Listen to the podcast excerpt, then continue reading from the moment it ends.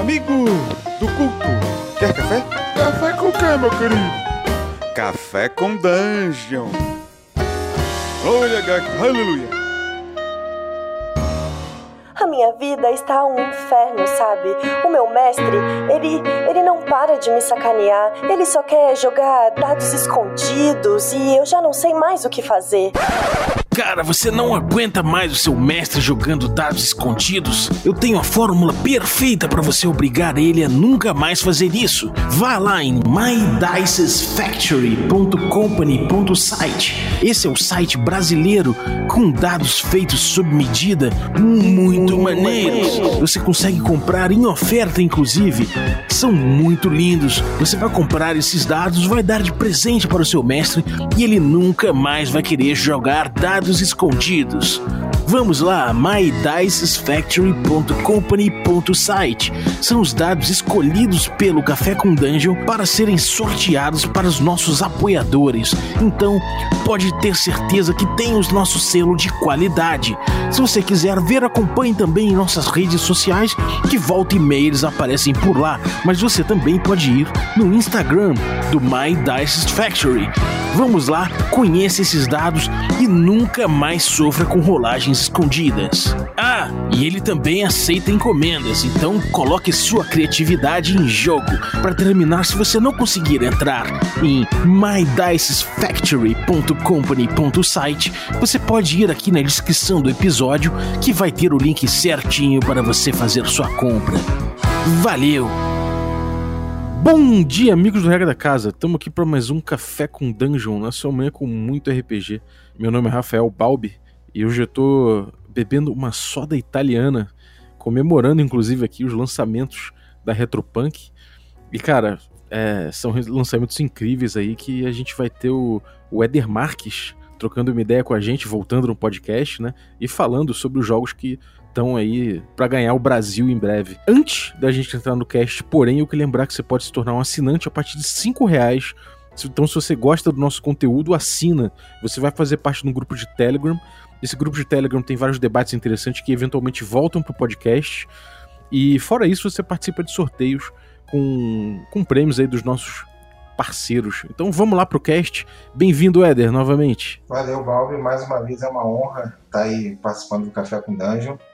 É, e hoje vamos falar um pouco aí desses lançamentos, aí desse momento que a, que a Retropunk está vivendo, né?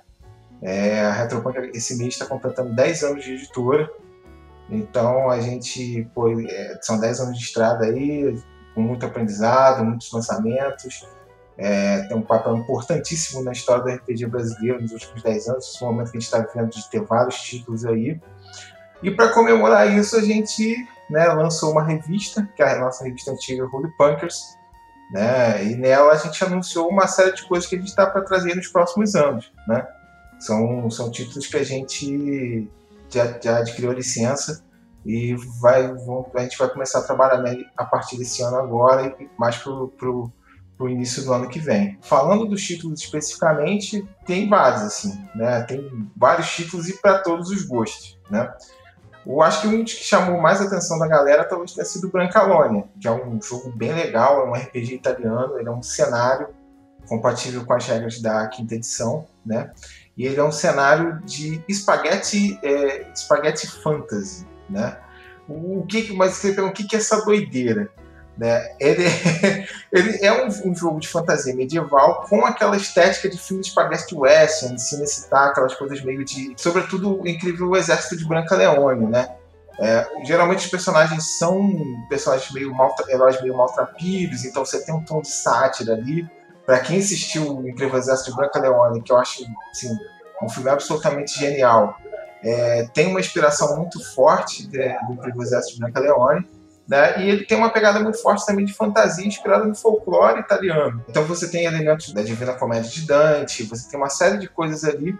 Né? Então seus personagens podem ser membros de uma, uma companhia livre de mercenários, é, fazendo coisas por aí, tentando, tentando arrumar dinheiro, é, ter aventuras no meio desse, dessa doideira toda. Ele é meio que como se fosse uma, uma, uma Itália meio mítica ali. Então, é, assim, a gente, assim que a gente bateu o olho, a gente ficou apaixonado pelo jogo. Todo mundo na editora curte essa, essa coisa de, de spaghetti western e tal, de, de filmes do, do Branca Leone. Eu, particularmente, via muito esses filmes com meu avô, então já traz essa memória, assim. E aí, quando a gente viu, a gente entrou em contato com os caras da editora original, foram super abertos, ficaram super empolgados em trazer o, o livro para o Brasil e a gente conseguiu licenciar. Esse cenário parece incrível, cara, porque é a galera lutando por miséria, tem um, um, barco de pirata que chega num forte, todo, todo merda já o forte, e a galera ainda vai, vai proteger o forte desse, dessa invasão. É uma coisa bem é, baixa idade média, assim, né? Tipo, aquela coisa de crise do sistema feudal, essa parada assim, e todo mundo meio que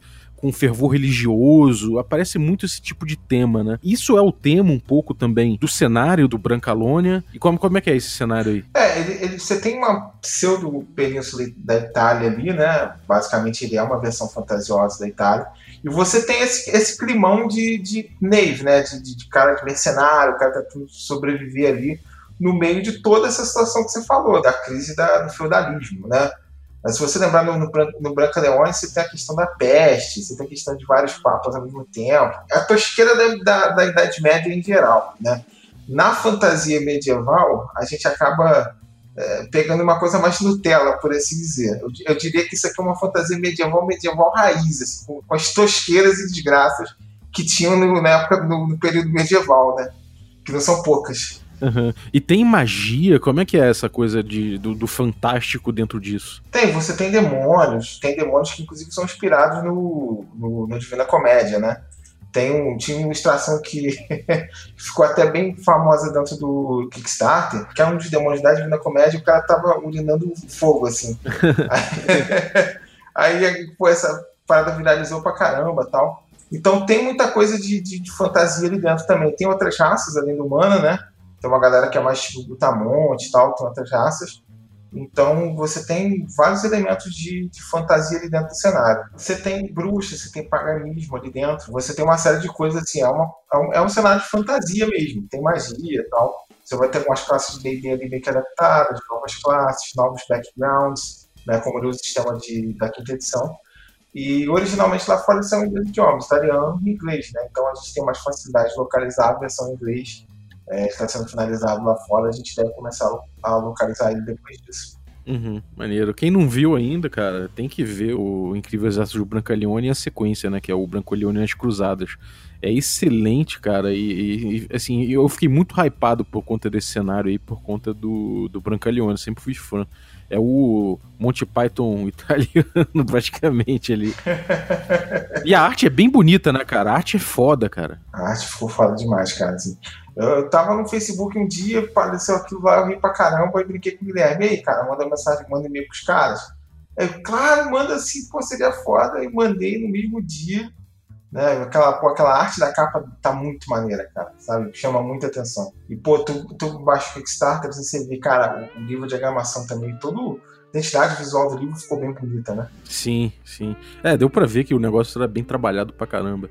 E, e como é que vai ser lançado o Brancalônia? Vai ser, vai ser lançado em, em pré-venda? Provavelmente a gente vai fazer como financiamento coletivo, né? A maioria das coisas que a gente está trabalhando hoje em dia, a gente entende que o financiamento coletivo é o melhor caminho, né? Questão de data que a gente ainda não tem ainda. Por conta da situação da pandemia, a gente, a gente tem um planejamento interno, mas a gente não sabe como é que as coisas vão ficar, né?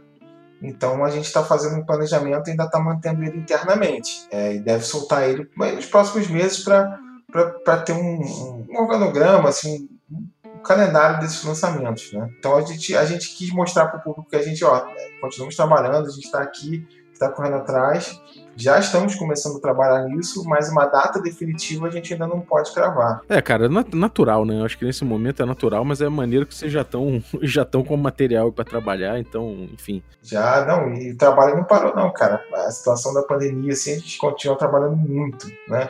Tem muito material que a gente está trabalhando em cima, o nosso financiamento recorrente. Então o trabalho continua. Pra gente não, não parou, não. Maneiro, cara. Bom, agora tem a bomba pro, pros fãs de old school aqui que é o Gangbusters, né? Que é um jogo dos anos 30 aí, anos 20, né? Mais ou menos ali, nesse, nesse período dos gangsters, né? Da, da, era, era Al Capone, essa parada assim. E é a fã, essa fantasia Tommy Gun, né, cara? Com um sistema old school. Fala aí do Gangbusters. Então, é, a gente quando pensa em TSR, pensa em D&D, Não tem jeito. Mas a TSR, antigamente, lançou outros jogos diferentes, né? Chegou a lançar um jogo do Buck Rogers lá, quando. Porque a Lorraine Williams, que era CEO lá da TSR, ela era dona da licença do Buck Rogers e obrigou os caras a fazer um jogo do Buck Rogers. Mas antes mesmo disso, ainda na época do Gigax, eles lançaram o Gangbusters que, que era um RPG em box, que era a moda na época dos anos 80, e com um sistema próprio que era bem diferente do sistema do, do AD&D primeira edição, que era o sistema da casa na época. Ele era um sistema de porcentagem e tal, era bem diferentão. E, como você falou, a ideia dele você joga com, com todos os personagens que estão envolvidos ali naquela questão das gangues, assim, da época da proibição, né? É um, é RPG com temática de máfia, combate ao crime, então você pode jogar com jornalista, você pode jogar com mafioso, você pode jogar com. Até com vigilante mascarado você pode jogar nessa parada, assim, né? Tem bem aquele climão anos 30, né? E no ano passado, o Mark Huntz, né, que é o autor desse jogo, ele conseguiu adquirir os direitos originais do autor, que foi do autor da época da TSR. Então esse Gangbusters é o mesmo Gangbusters da TSR. E para atualizar o jogo, para fazer uma coisa de modo diferente, ele usou o sistema do, do Basic né, e do Expert, o que a gente chama de BX, né, para trazer para esse público mais moderno. Né? Então, ele não é um sucessor espiritual daquele jogo antigo, ele é o mesmo jogo com uma versão nova. Né? Então, ele usa o sistema do, do BX, do, do Moldvay, Inclusive, o Moldvay, na época, produziu coisa para o Gangbuster. Então, ele usa todo esse sistema, tem uma série de suplementos aí de aventuras, de coisas bacanas. E ele tem essa pegada assim de, de jogo de, da época da Tommy Gun, da época da Perdição, Mafioso, Al Capone, Don, John Dillinger, é, o Alex Ness. Né? Ele é um jogo de gangsters com esse sistema do BX e com toda essa, com todo essa, esse cenário. Né? Cara, muita gente é cética a respeito do, de um sistema é, old school, né, D&D-like, assim, funcionando fora da, de uma idade média fantástica, né? De uma fantasia medieval. Como é que você vê o, o BX funcionando num, num, jogo desse que tem arma de fogo, enfim, tem carro, tem essas coisas? Como é que você, como é que você encarou isso? Ah, cara, eu, eu acho particularmente que o BX e, a em geral do D&D, se a gente for pensar, elas funcionam para outros jogos, né? Você tem que só fazer a devida adaptação. É, particularmente o PX, que é uma parada mais, mais leve, acho que sobretudo o PX funciona bem com outros jogos. Tem, tem sistemas que eu acho que seriam mais difíceis de encaixar, talvez, mas particularmente o PX eu não, eu não acho problemático, não. Acho muito de boa, assim. É, tira proveito da modularidade, né, cara? É, cara, porque você tem muita coisa ali que você pode usar, né? Tem, tem muita coisa que tá aí até hoje, sabe? A questão de, de classe, enfim. Então, eu particularmente não, não acho problemático, não, cara. Uhum. Né? É, verdade. Bom, vamos. E esse também, mesmo, mesmo esquema, né? Também vocês estão com a licença, mas ainda estão esperando entender o mar como é que tá para poder fazer o anúncio do lançamento, né? Pois é, vamos assim, é, a gente tá numa situação que a gente, por exemplo, a gráfica com que a gente trabalha tava, tava funcionando numa situação meio, meio mais ou menos, tá, tá vendo se reabre. Então, sabe, a gente está ainda analisando todo esse contexto da pandemia. A gente está numa situação bem grave no nosso país em relação à pandemia, né, cara? Uhum. Questão da curva, como é que a gente está. Então, a gente está analisando com calma, assim. Nossa ideia é boa parte dessas coisas sair ano que vem, 2021, 2022 aí, né? Boa parte das coisas nesse período, mas hoje não seria prudente a gente gravar isso, criar uma expectativa no público e depois, sabe, trair essa expectativa. Então a gente está preservando isso nesse sentido. Então, é, comunidade USR segurem os cavalos. não, mas, mas, vai sair, pode ficar. Vai sair, não, vai sair. A gente só não pode, é, né? Para não, não criar expectativa e desapontar, a gente está sendo prudente nesse sentido. Sim. E, cara, finalmente a gente tem o terceiro, o terceiro que vocês anunciaram, que é o Rei Amarelo, né? É, o que é outro que você só tá lutando só RPG diferentão, né? o Rei Amarelo é um, é um novo RPG lá da, da Pelgrim, né? Ele usa uma versão mais direta do Ganshu, chamada Quick Shock, que tem uma série de elementos do Ganshu One to One, que é o Ganshu o mestre jogador, se não me engano. Então, o sistema ele é bem diferente, né? Ele é mais direto ao ponto. Você, você tem kits de personagens que você monta lá e tal, é, kits de perícias. Você pode customizar aqueles kits. Combate nele, ele é, uma, é um esquema de combate de um turno.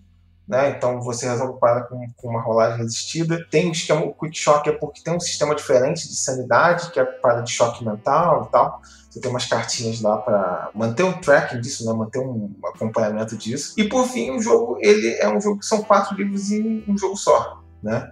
Como a questão do Rei Amarelo, você tem aquela questão das dimensões, carcosa tal, você tem toda essa viagem assim, de estar tá sempre indo de um, de um ponto a outro e tal, você viajando através das dimensões o jogo tem quatro livros dentro de um box, né? Que é basicamente o Belle Epoch, né? Que é a Bela Época, que é 1800 alguma coisa, 1895. Você tem os personagens situados ali. Você tem o The Wars, que é uma parada como se fosse uma guerra aberta entre as facções lá do, do Mitos. Você tem o Aftermath, que se passa justamente depois desse esquema dessa guerra, né? E você tem o Normal Now, que seria a nossa realidade atual dentro do só que dentro do contexto do mitos ali das extrações do Rede Amarelo. Para quem leu o livro Rede Amarelo, eles são várias histórias dentro de uma coisa só, né? São vários universos diferentes ali. E o jogo meio que segue essa linha, né? São, são jogos diferentes dentro do mesmo cenário. E é assinado pelo Robin de Laws, né, cara? É, cara, o Robin de Laws, assim, é um gênio, né?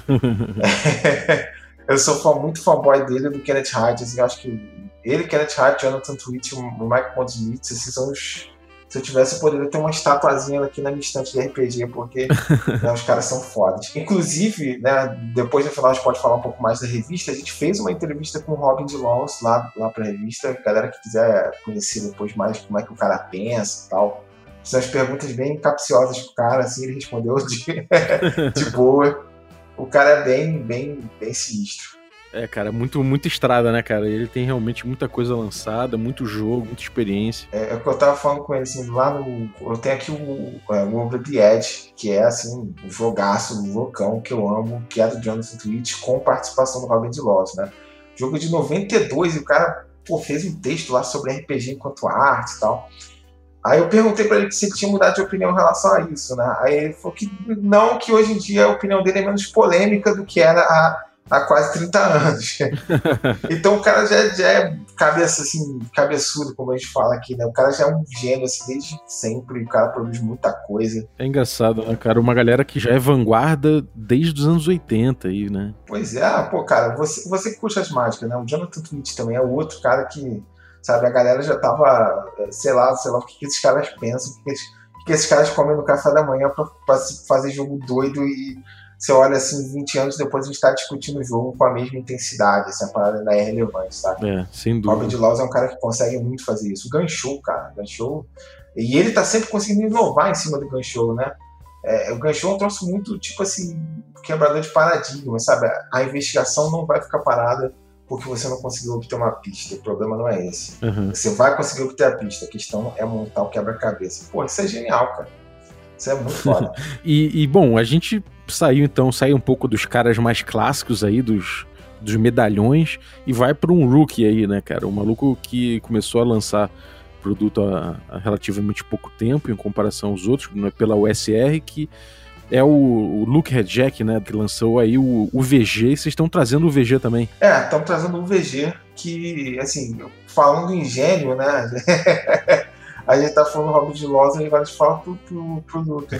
Cara, em si, eu acho o Ultraviolet Grasslands, né, o VG, ele é um jogo daqueles meio, meio loucaços, né? Muito. É, ele é um livro, ele é um livro system agnostic, né? embora ele tenha um mínimo de sistema ali para a galera poder jogar, o pessoal pode jogar o que ele quiser, né? jogar com o sistema que eles quiserem em cima daquele cenário.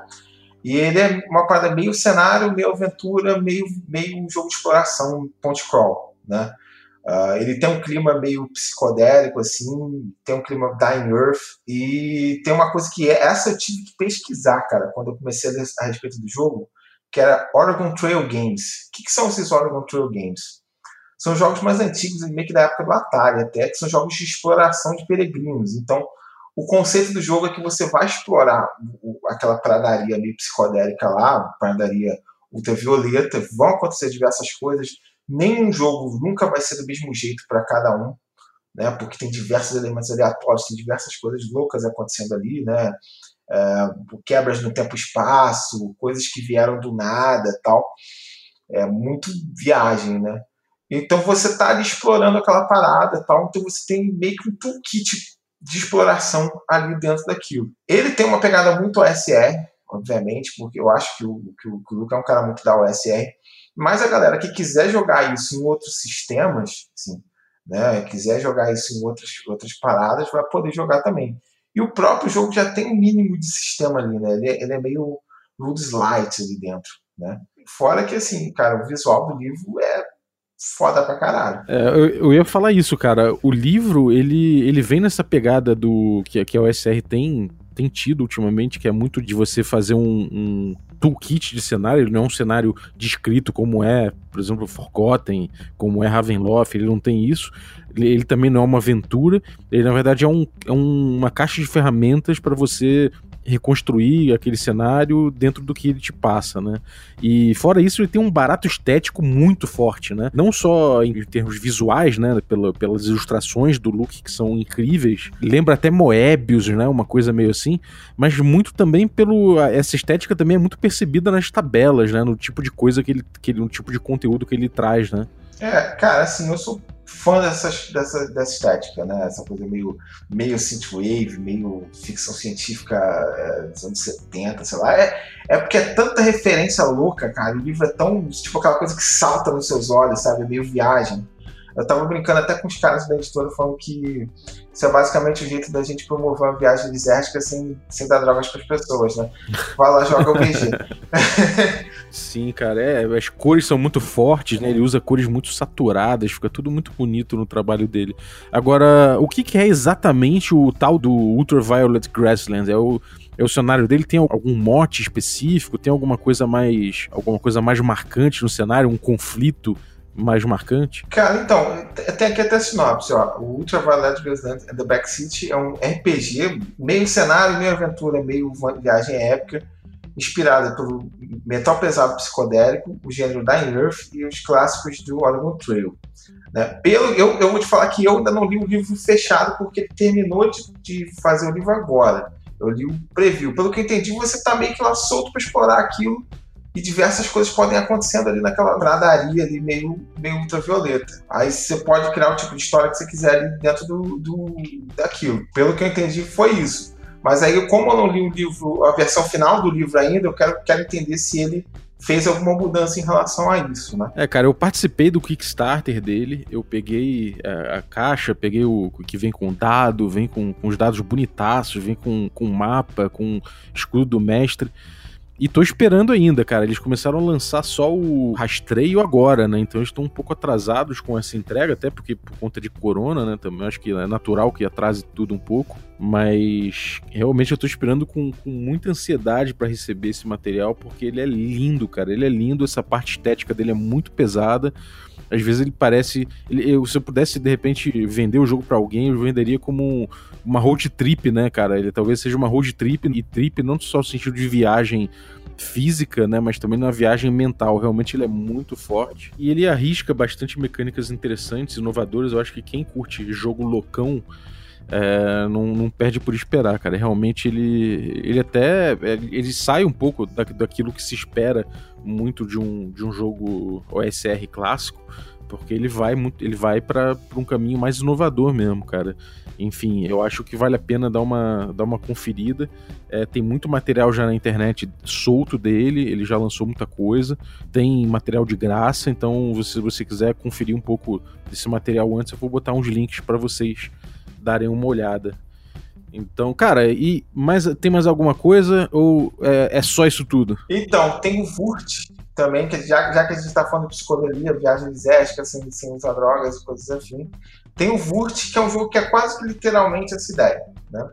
Vurt é inspirado num, num, livro de ficção científica dos anos 80, anos 80 não, anos 80, 90, um cara chamado Jeff Noon, que é um cara que ganhou, inclusive, o prêmio Arthur C. Clarke, e que a ideia do Vurt é que você ingera uma pena chamada Vurt, que é uma parada meio. que é uma, tipo uma droga psicodélica, e você experimenta diversas realidades é, fantasiosas.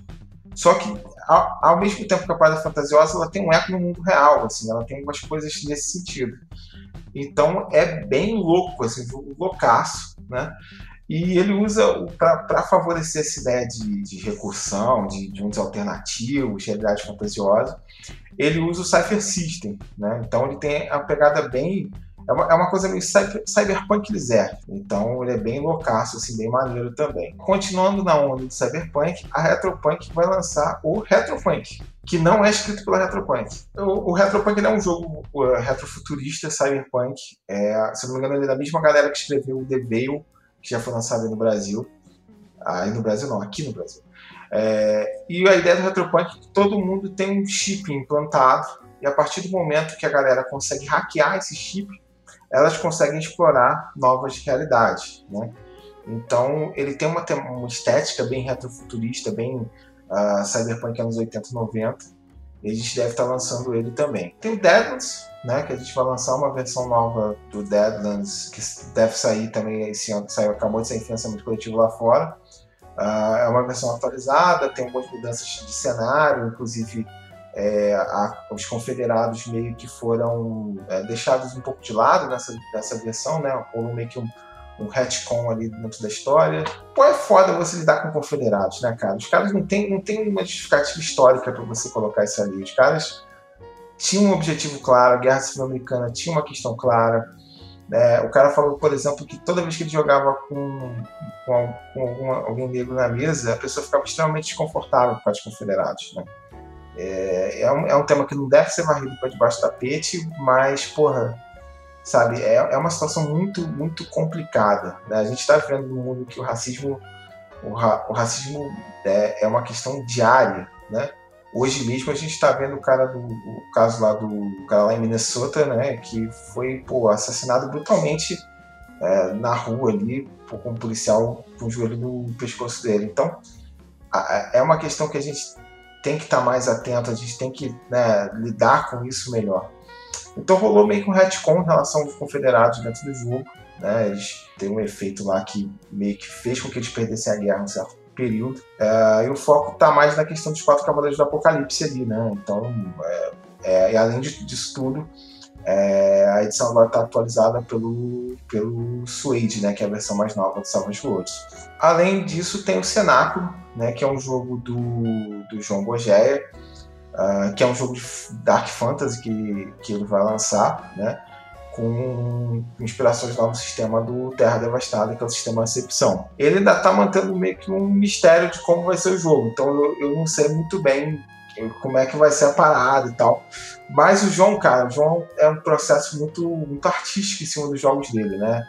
Quando a gente menos espera, o John chega com o jogo pronto, assim, totalmente diagramado, perfeito na nossa mão, já pretesteado. Uh, o Guilherme só tem, tem o trabalho de imprimir e divulgar, cara. Né? O John é assim. Nunca vi um jogo, um, um, um jogo ruim do John. Sabe? São sempre bons jogos. O Abismo Infinito é um jogo que, porra, é muito foda. Terra Devastada também é, é muito maneiro, é um dos meus RPGs favoritos. Então, sabe, dali nunca, nunca tem jogo ruim, cara. Nunca tem. Ali a parada é sempre boa. A gente confia muito no trabalho do John, né? Aí ele tá, tá terminando de criar o jogo agora. Quando ele chegar, já, já vai ser pronto na nossa mão pra gente só imprimir e partir pro abraço. maneiro, cara, maneiro. E, e, é isso tudo ou tem mais? Cara, tem mais algumas coisas que a gente tá negociando, mas aí como não fechou, tem umas paradas bravas aí, mas, mas Pô, aí... Não quer mandar um furo, não? Tem um furo aí, pode mandar um furo, o espaço é seu. não, porque, não, porque a gente tá naquele esquema do, do Yaya Touré, né? Tá tudo, tá tudo pronto, só falta assinar, e chegou agora o cara falou que não vem pro Vasco. Então. Aí, pô, imagina, a gente faz o anúncio e na hora não rola. Né? Então, infelizmente, é, é melhor a, prudência, né? A prudência manda que a gente mas tem uma parada aí que também que, que vai explodir cabeça se rolar. Caralho, muito bom, cara. E é legal que vocês agora estão entrando forte na OSR, né, cara? É, cara, assim, a gente é, tem um público muito forte no Brasil, né, cara? A gente não pode é, deixar de lado esse público e, e pô, são coisas que. A gente só lança coisas que a gente gosta. Então são jogos que a gente gosta. Caso com essa proposta, a gente está tentando dar uma atenção mais a isso aí, explorar mais e tal. O UVG, então, pô, é um jogo muito louco, né? Aliás, todos os jogos que a gente tem aqui são jogos muito diferentões. a, a, sua própria maneira, né? São coisas que a gente vai, vai explorar com muito carinho, assim. Muito bom. Bom saber, porque é, realmente são títulos muito interessantes. É, tanto os que, os que são mais a minha praia, quanto os que são menos a minha praia, são ótimos títulos, cara. Acho que vocês estão fazendo um trabalho de seleção muito bom. E o trabalho de, de impressão e de distribuição de vocês, já todo mundo já conhece, sabe que é excelente. Então, parabéns aí pelos 10 anos. Vamos ver se a gente marca aí um, um episódio com a, com a galera toda aí, com, com o Fernando, com o Guilherme, pra gente trocar uma ideia aí sobre os 10 anos, né? Trocar uma ideia mais informal aí, mas para comemorar. é, cara, assim, são 10 anos, né? O, o, Guilherme mesmo fala que quando ele chegou era tudo mato e, foi desbravando mato a facão, cara. É, a gente, inclusive, lançou a revista meio que para comemorar isso aí, né? Os 10 anos de editora. Não, a gente teve nossos altos e baixos, tomamos as nossas porradas, mas estamos aí, firmes e fortes, com todo esse, com todo esse planejamento de coisas a lançar. A gente lançou uma Roda Punkers gratuita, né, que é o, a Roda é uma revista que a gente produziu lá no início da editora, 2011, 2012. E a gente está voltando com ela. A gente lançou uma, uma, primeira edição que é como se fosse uma edição comemorativa dos 10 anos. Né? Então, tem entrevista com Kenneth Hyde, tem entrevista com Robert Loss, tem entrevista com Simon Rogers, que é o, que é o dono da Program. Tem adaptação de Savage Worlds para adaptação de Final Fantasy VII para Savage Worlds. Tem uma série de paradas bacanas lá na revista, a, a, como misturar cultura no seu jogo de Castelo Frankenstein. E a gente fez uma revista modelo do que a gente gostaria de poder lançar. Como que a gente vai fazer isso? A partir do nosso financiamento recorrente, que é o Punk Verso, a gente vai incluir a revista se o financiamento ele vai ter metas relacionadas àquilo ali. Se a gente conseguir atingir as metas, a revista vai crescendo até chegar nesse modelo ideal, né?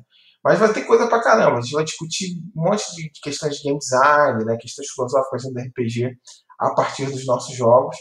E pra galera que quiser conhecer, é só ir no Catarse, né? Tem um Punkverso uh, que já está com. que lança aventuras para os nossos sistemas, Savas Boas, Rádio Futuro e os outros sistemas da casa. É, e agora vai ter a Rolo Pâncreas, né? Então, a galera que quiser baixar aí, tá de graça agora, baixa esse volume, conhece nosso trabalho, dá uma olhada lá, tá bem bacana, tem todos esses anúncios que a gente falou aqui, acho que a galera vai gostar, que ficou bem maneiro o trabalho. Maneiro, eu vou deixar um link pra galera baixar aí, e, pô, parabéns, cara, novamente, valeu pelo trabalho aí, valeu pela, pelos lançamentos, tamo junto. Algum recadinho fora isso tudo, cara? Galera que pô, quiser acompanhar a gente nas redes aí agora, né? A gente tá no Facebook, Twitter, uh, a gente tá no Instagram, estamos também no, no Discord. A gente tá com um podcast da, da, editora também, que é a Rádio Retropunk. Eu acho que a gente só não tá no Tinder, cara, mas também vou dar essa dela na reunião de marketing. É, é, então, a galera que quiser conhecer o trabalho, quiser acompanhar, pode assinar nossa newsletter também. A gente está em diversas redes sociais, a gente está sempre tentando dar uma atenção para ela. E o pessoal que quiser conhecer o trabalho, quiser trocar uma ideia, né, só seguir a gente nas redes e, pô, que a gente agradece. Maravilha, então, cara. Muito obrigado. Bom, galera, eu queria agradecer aos nossos assinantes aí, os assinantes Café Expresso, os assinantes Café com Creme e também nossos assinantes Café Gourmet pela preferência. Especificamente aqui o Ricardo Mate, Diogo Nogueira, Adriel Lucas, Rafael Cruz, Erasmo Barros, Caetano Mingo, Rafael Caetano Mingo, né? Pedro Cocola, Ulisses Pacheco, equipe Roleplayers e Denis Lima. Muito obrigado pelo apoio de vocês. E se você quiser também se tornar um assinante, picpay.me barra café com dungeon, a partir de 5 reais você ajuda a gente, participa de sorteios, grupos de Telegram e muito mais. Eu queria agradecer o Marcos, que mandou essa vinhetinha de hoje, iluminada, abençoada nas águas de Greyhawk. Muito obrigado, irmão. Se você quiser também mandar sua voz para a vinhetinha do Café com Dungeon, é só usar aí o WhatsApp e mandar pro número que eu coloquei embaixo na descrição do, do episódio. Sabendo que se você mandar aí a sua, sua vinhetinha, né? Você já está consentindo nos direitos do uso da, das vozes envolvidas no áudio que você mandar. Então é isso. Muito obrigado e até a próxima.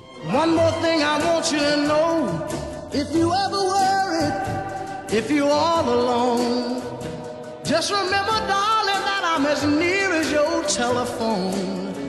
And if you need me, honey, all you got to do is to call me. Believe me, It's alright. Oh, it's alright. It's alright.